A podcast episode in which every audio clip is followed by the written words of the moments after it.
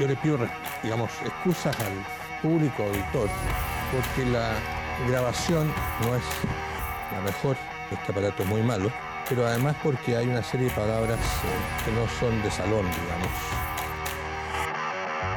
Convención culiada convencionales, concha su madre. En primer lugar, proponemos disolver las actuales instituciones estatales y reemplazarlas por una única asamblea que concentre todos los poderes. No existe la causal de renuncia para un parlamentario ni para un convencional por ser un mentiroso sinvergüenza. De Guigure que está hablando puras Sí. Yo no sé a quién le puede no importar que lo traten de hijo de puta. Un acto de poca cosa. Pero no me extraña, porque usted es comunista. Que retire sus carabineros, sus militares, sus milicos. Que entienda de una vez Piñera. Salgan, salgan ustedes para que no es 57. Se nota un poco tensa, Montserrat. Sin lugar a dudas, con el sí eh, y con el no, esa batalla de las ideas eh, va a existir y estoy seguro que vamos a estar con Sebastián eh, en la misma trinchera luchando por esta idea.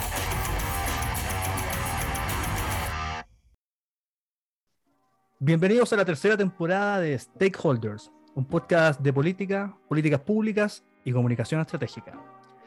Bueno, luego de un merecido receso, a dos años de haber comenzado y luego de 50 episodios, hoy damos inicio a esta tercera temporada y para el primer episodio de esta tercera temporada tenemos como invitado a Tomás Sánchez, ingeniero comercial de la Universidad Católica, máster en políticas públicas de la London School of Economics, fundador de Alma Suite y autor del libro Public Inc., la evolución de la empresa y su rol en la sociedad. Tomás, bienvenido a Stakeholders. Sebastián, muchas gracias por la invitación. Feliz de, feliz de estar acá para conversar. Tomás, antes que todo, para quienes no han leído el libro ni oído acerca de él, cuéntale a nuestros auditores de qué trata y qué te llevó a escribirlo. A ver, el libro básicamente lo que hace es cuestionar el clásico paradigma de para qué está la empresa.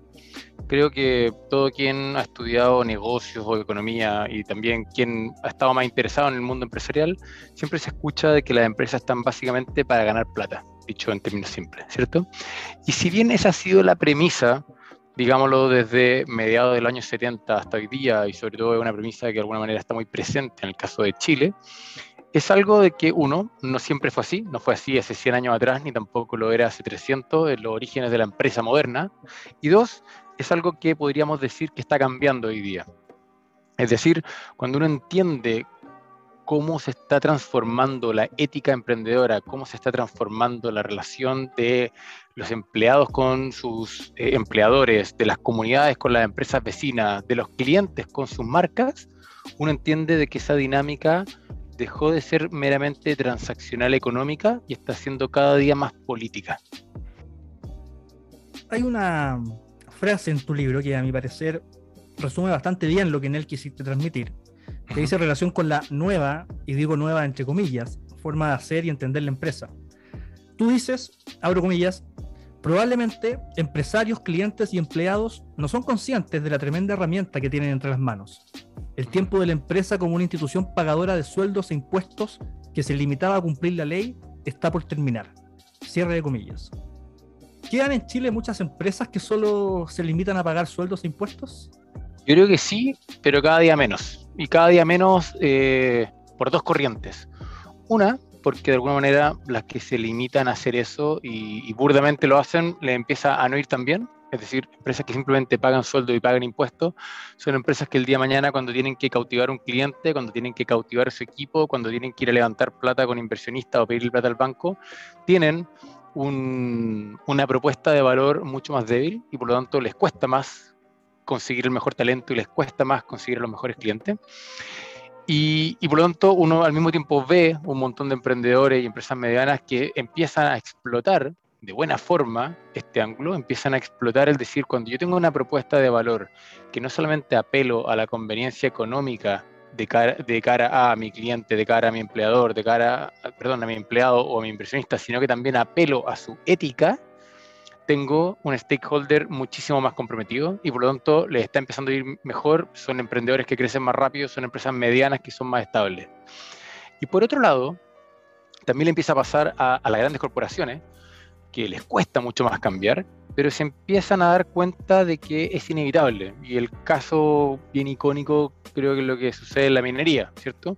Uno ve un montón de grandes empresas, muy, muy invertidas en capital, en infraestructura, que se empiezan a dar cuenta que simplemente cumplir con lo, con lo legal, con tener simplemente los, los permisos ambientales no es suficiente. Y tienen que tener una relación con las comunidades que finalmente es una relación política y una relación con la comunidad, si lo queremos, inmediata, es decir, quiénes son tus vecinos a 50 kilómetros a la redonda, pero también empieza a tener una relación con tu comunidad, si lo queremos, más expandida, que son las autoridades o que es toda la opinión pública, ¿bien?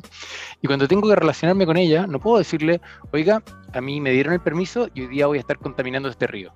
O a mí me dieron el permiso y acá le voy a dejar un cerro eh, inutilizable para el día de mañana se da cuenta de que termina siendo accountable, y disculpe el Spanglish, pero eh, eh, cuesta una, buena eh, traducción de esa palabra, que tiene que ver con realmente hacerse responsable.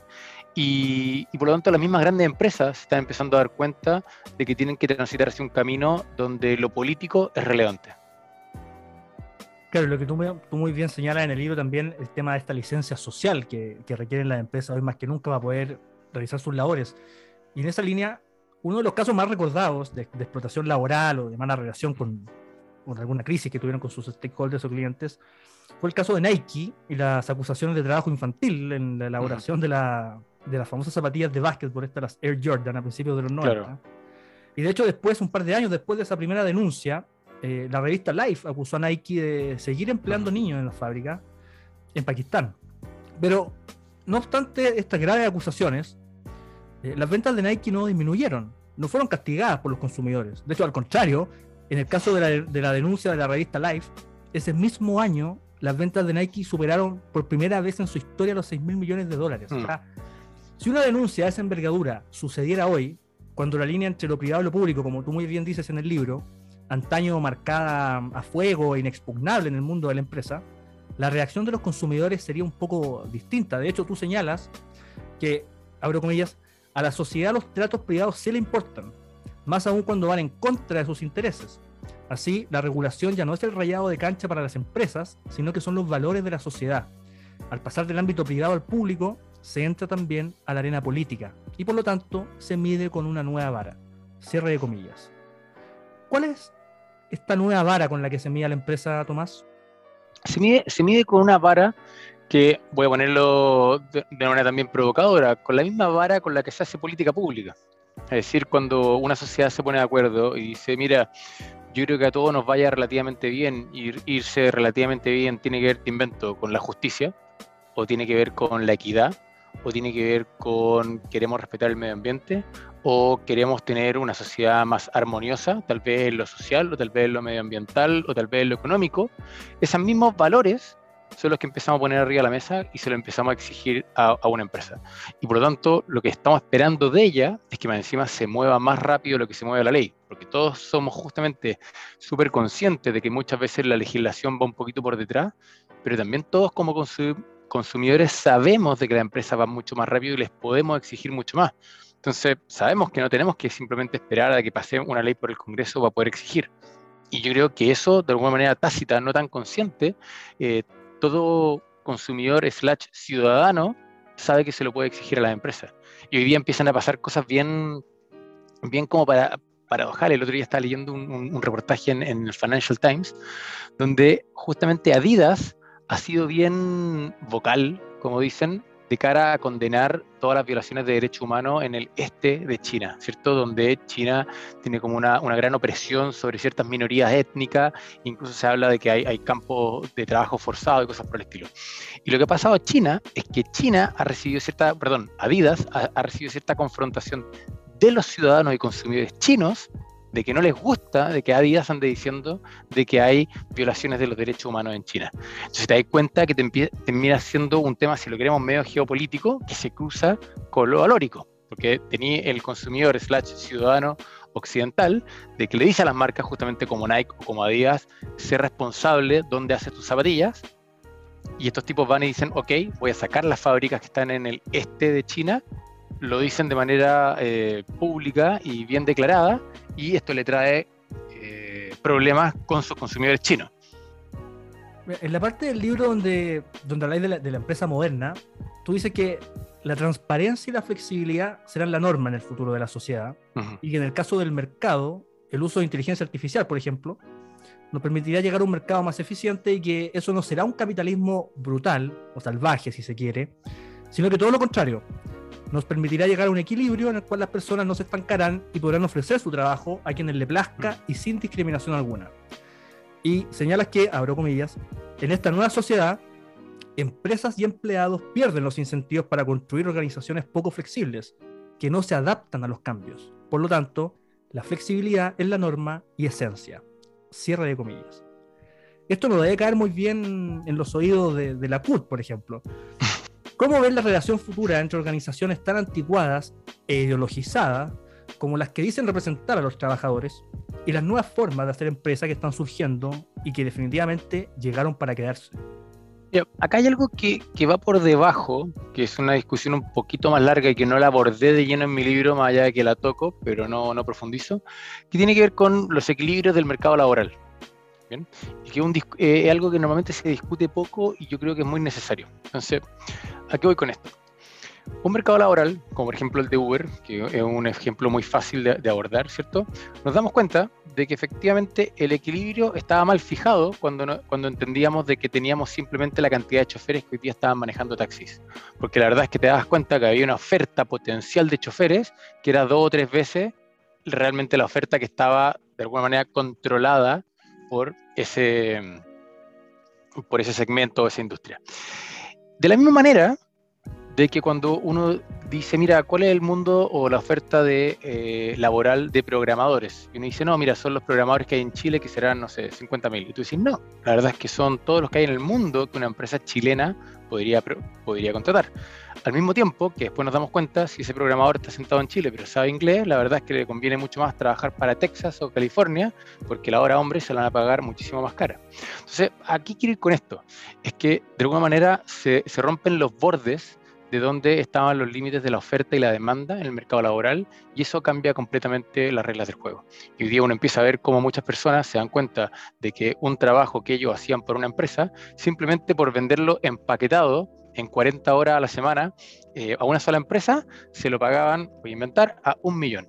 Pero cuando se dan cuenta que la parte de alguna manera que mayor valor agregan en ese trabajo, lo venden picado en tres, 10 horas a la semana, más especializadas, a tres empresas diferentes, se dan cuenta que en vez de venderla en un millón, son capaces de venderla en 500 mil o en un millón a cada uno, entonces por lo tanto automáticamente doblan su sueldo simplemente por picarlo en tres y transformarse en un emprendedor. Y eso le pasa hoy día a abogados, le pasa a consultores en políticas públicas, le pasa a, directores en temas de comunicación estratégica, le pasa a todos. El tema ahí es que justamente hay un tema de, de, de alguna manera, de la capacidad de conectar del mercado entre este mundo más freelancer y este mundo más sistémico, que claramente el Internet y, y las nuevas tecnologías ayudan. Y por eso me fui un poquito por la rama. Quiero simplemente hacer el argumento de que eso está pasando. Y el mundo de la CUT y el mundo sindical tiene un problema, porque lo que le empieza a pasar es que tiene miembros que son menos fieles, porque ven menos valor en amarrarse una empresa en el largo plazo y por lo tanto ya no les conviene tanto ir y, negociar colectivamente porque la verdad es que están pensando en irse pronto. Claro, en esa línea, hoy es común ver profesionales jóvenes que renuncian a buenos trabajos, en buenas empresas, con buenos sueldos, al poco tiempo de haber llegado allí. De hecho, tú en el libro describes bastante bien la diferencia sustancial, para el caso que nos convoca, entre la generación X, los millennials y la generación Z. Para los primeros, el tener trabajo era subjetivo. Querían llegar a un trabajo, hacer carrera y probablemente jubilarse allí mismo, sin mayores sobresaltos, ojalá. Ante todo, en un mundo de incertidumbre y guerras, la certeza del trabajo. Pero para los millennials y los Z, el trabajo es un fin en sí mismo. Y por ende esperan que tenga un sentido y como tú mismo dices en el libro, un propósito. No necesitan tener cosas, poseer cosas, la casa, el auto, una casa en la playa, etcétera, sino que les basta con tener acceso a esos bienes solamente. De hecho, en una parte del libro tú dices, en relación a las empresas clásicas y la visión que tienen de estas nuevas empresas y al fenómeno de la rotación y no poder retener talentos, abro comillas, varios se burlan de las nuevas empresas con mesas de ping-pong y comida gourmet gratis y se quedan sin entender el real motivo detrás de estas migraciones. Ven a estos nuevos elementos como excentricidades banales y no comprenden que son solo la punta del iceberg de culturas laborales y estructuras organizacionales brutalmente diferentes. Cierre de comillas. Tomás, cuando hoy en Chile el 50% de la fuerza laboral es millennial o generación Z y subiendo, ¿qué pueden hacer las empresas para adaptarse o adecuarse a estos nuevos clientes y trabajadores y no perecer en el intento? Yo creo que tiene que ver, me, voy a ir al fondo del asunto de una, ¿ah? Tiene que ver con entender de que la propuesta de valor de trabajar en una empresa cambió. Es decir, en los años 60, por lo que entendíamos como lo clásico de una empresa, la propuesta de valor era, te pago un buen sueldo, te ofrezco una carrera, te doy una cierta proyección laboral y te doy un, entre comillas, buen ambiente de trabajo. Ya está por ahí, porque muchos ni siquiera ofrecen eso y tampoco te ofrecen, si lo querí, ni siquiera un buen computador. Pero que hay que entender de que justamente esa propuesta de valor ya no es relevante para las nuevas generaciones y las nuevas generaciones quieren una propuesta de valor que es diferente, donde justamente no les importa el, la carrera, donde incluso no les importa el computador, porque de hecho prefieren traer el suyo, que lo eligieron ellos, entonces todo, todo, todo el, si lo queremos, el, el, protocolo, la estrategia informática del Bring Your Own Device empieza a ser relevante, y incluso el sueldo están dispuestos a sacrificar un buen porcentaje, no hablemos de la mitad, pero sí están dispuestos a, sacrificar un 20% por trabajar en un lugar con la propuesta de valor diferente. Y esa propuesta de valor tiene que ver con su alineamiento y su proyecto ético personal, ¿cierto? Y tiene que ver con que si a esa persona le gusta salvar las ballenas, bueno, esa empresa salve las ballenas. Y si nos ponemos un poco menos caricaturescos, si es que esa empresa tiene que ver con cierto tema de acceso o justicia para cierta población, le va a importar. Entonces, si trabajamos en una empresa de retail o una empresa de consumo masivo, le va a importar que genuinamente esa empresa se preocupe de proveer de buenos servicios a un precio justo a ciertas poblaciones.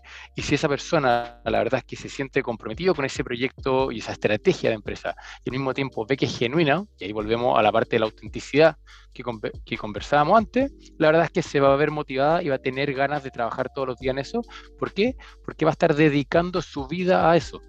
De nuevo, las nuevas generaciones no ven el trabajo como un medio, por lo tanto no lo ven como simplemente paso ocho horas acá al día para ganarme el sueldo, sino que ven qué hago con mi vida, porque al final del día paso más de la mitad del tiempo que vivo en la vega y por lo tanto quiero hacer algo que valga la pena. Entonces, ahí viene el tema de, las propuestas de valor, ahí viene el tema de crear cultura, y el tema de crear cultura es donde se hace tan relevante las mesas de ping-pong famosas, ¿cierto? Tiene que ver con armar equipos atractivos, con hacer empresas atractivas, y las personas cuando efectivamente están trabajando en un equipo donde son todos amigos, donde hay un proyecto, donde hay una cierta épica, les cuesta infinitamente más renunciar versus otras que lo único que le están ofreciendo son un par de lucas más y, más de, y hoy día estas generaciones están dispuestos a, renunciar por un par de lucas, eh, incluso por un par de lucas menos, mejor dicho.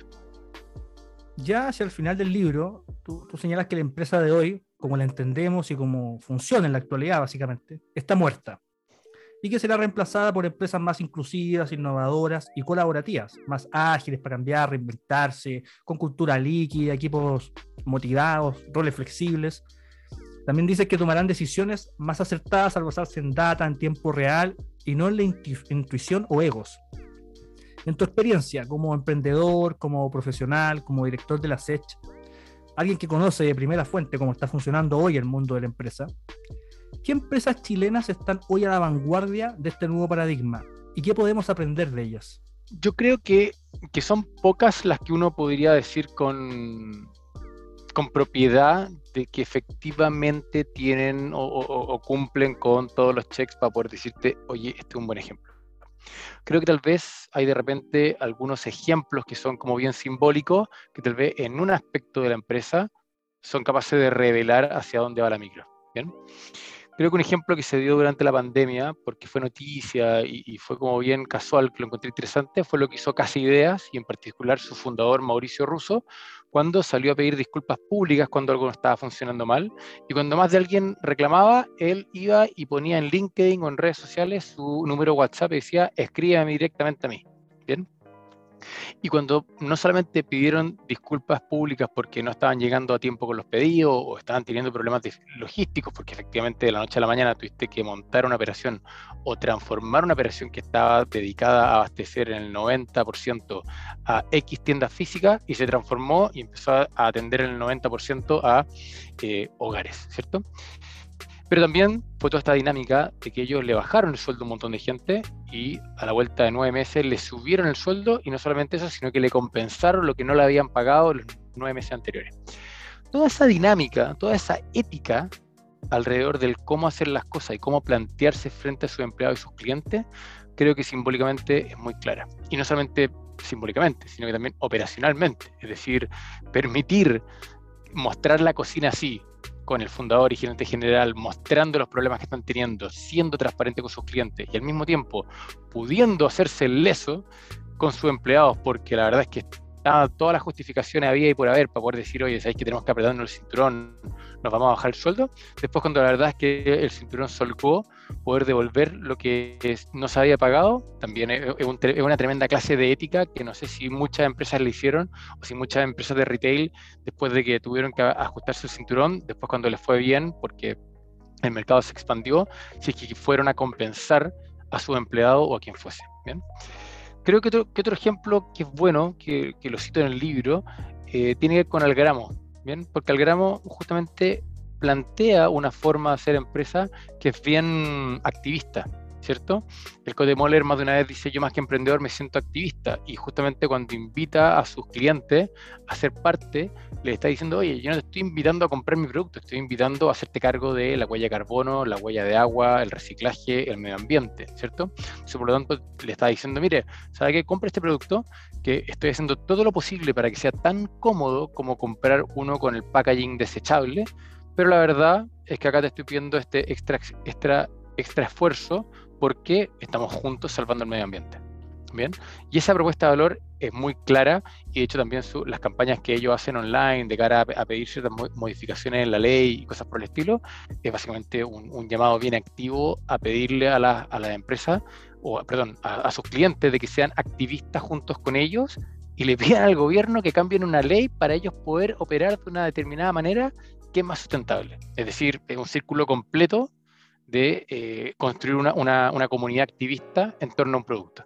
Apareció lo que hicieron ustedes en la SECH con el tema del pago a 30 días, que ustedes hicieron campaña por eso bastante tiempo hasta que se pudo hacer la ley. Claro, pero, pero ahí si lo queremos es la institución un poquito más tradicional de un gremio que se organiza en torno a algo. Yo habría encontrado más interesante, que algo que tal vez podría haber pasado pero no pasó, es que el día de mañana la SECH hubiese sido capaz de organizar a sus emprendedores y a sus seguidores, a su comunidad, para decir, ¿sabe qué? Nosotros vamos a ir a comprar a empresas que solamente paguen a 30 días. Y ahí tal vez nos tendríamos que haber ido a el gobierno de Piñera 1, que sacó un sello de, eh, no me acuerdo cómo se llamaba el sello, pero era como eh, ProPyme o algo por el estilo, donde justamente se certificaba a las empresas que pagaban a 30 días y tal vez el incentivo habría sido a decir, ¿sabe qué? Cómprele a esta cerveza y no a esta, a esta otra porque esta está certificada y le paga 30 días a sus proveedores. Eso creo que habría reflejado más este, este espíritu de estos tiempos, donde los stakeholders, en este caso los empleados, los, consumidores, la verdad es que van y premian con su consumo a quien está alineado con sus valores. Y la SEDGE que tiene, no sé, 40.000 eh, afiliados o, o miembros o socios, tiene un, nivel de conexión e influencia más allá de esos 40.000 personas o emprendedores. Tomás, por último, para, no quitarte más tiempo, porque nuestros auditores no saben, pero Tomás está en Inglaterra y tenemos una diferencia horaria bastante sustancial. Entonces, pasando a la política, por último, Tomás, ¿cómo has visto el proceso constituyente y en particular cuando se han tratado normas que dicen relación con el emprendimiento y la empresa? Porque pareciera ser que la convención constituyente tiene como eje o tiene como idea matriz una concepción de empresa bastante anticuada. A ver, sí, bueno, nos cambiamos. este fue un, pase largo de, un lado de la cancha al otro. Pero a ver, si me hacía hablar de política, y para hablar de lleno, sin, sin pelo de la lengua, creo que sí. Creo que lo que tú dices no se ha dicho explícitamente, pero de alguna manera queda escrito tácitamente, ¿cierto? Y, queda escrito de alguna manera en, dos, en, dos relatos, o mejor dicho, en una omisión y en algo clarito. En la omisión tiene que ver con eh, no poner el, emprendimiento, no quiero decir necesariamente al centro de la constitución, porque no es el lugar donde probablemente tendría que estar, pero sí poner el, el, emprendimiento y la empresa como algo muy relevante en el quehacer de una sociedad. Al final del día tenemos que, tenemos que ser conscientes, y esto es algo que digo en el libro, y incluso lo, lo, he pensado incluso para un segundo libro, que tiene que ver con entender de que la empresa es probablemente de los mejores inventos de la humanidad, ¿cierto? Esto de organizar un montón de personas para que creen valor es algo que no existía hace, miles de años y es un invento relativamente reciente en la historia de la humanidad y es lo que ha permitido eh, que en el fondo exista la vacuna, exista la luz eléctrica, etcétera, porque muchos buenos inventos no, no, no, no se quedarían más allá del garage del inventor, si no fuese por una buena empresa que es capaz de llegar a todos los clientes.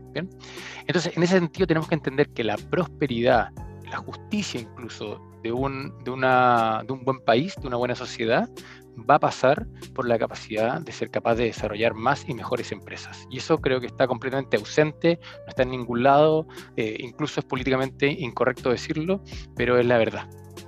Eso no quiere decir que no tenga que existir un Estado eh, todo lo moderno, eficiente y justo que podamos requerir. No, nadie dice lo contrario, pero en el fondo necesitamos de los dos elementos y muchos autores también dirían que otra tercera pata de la mesa es la, es la sociedad civil, ¿cierto?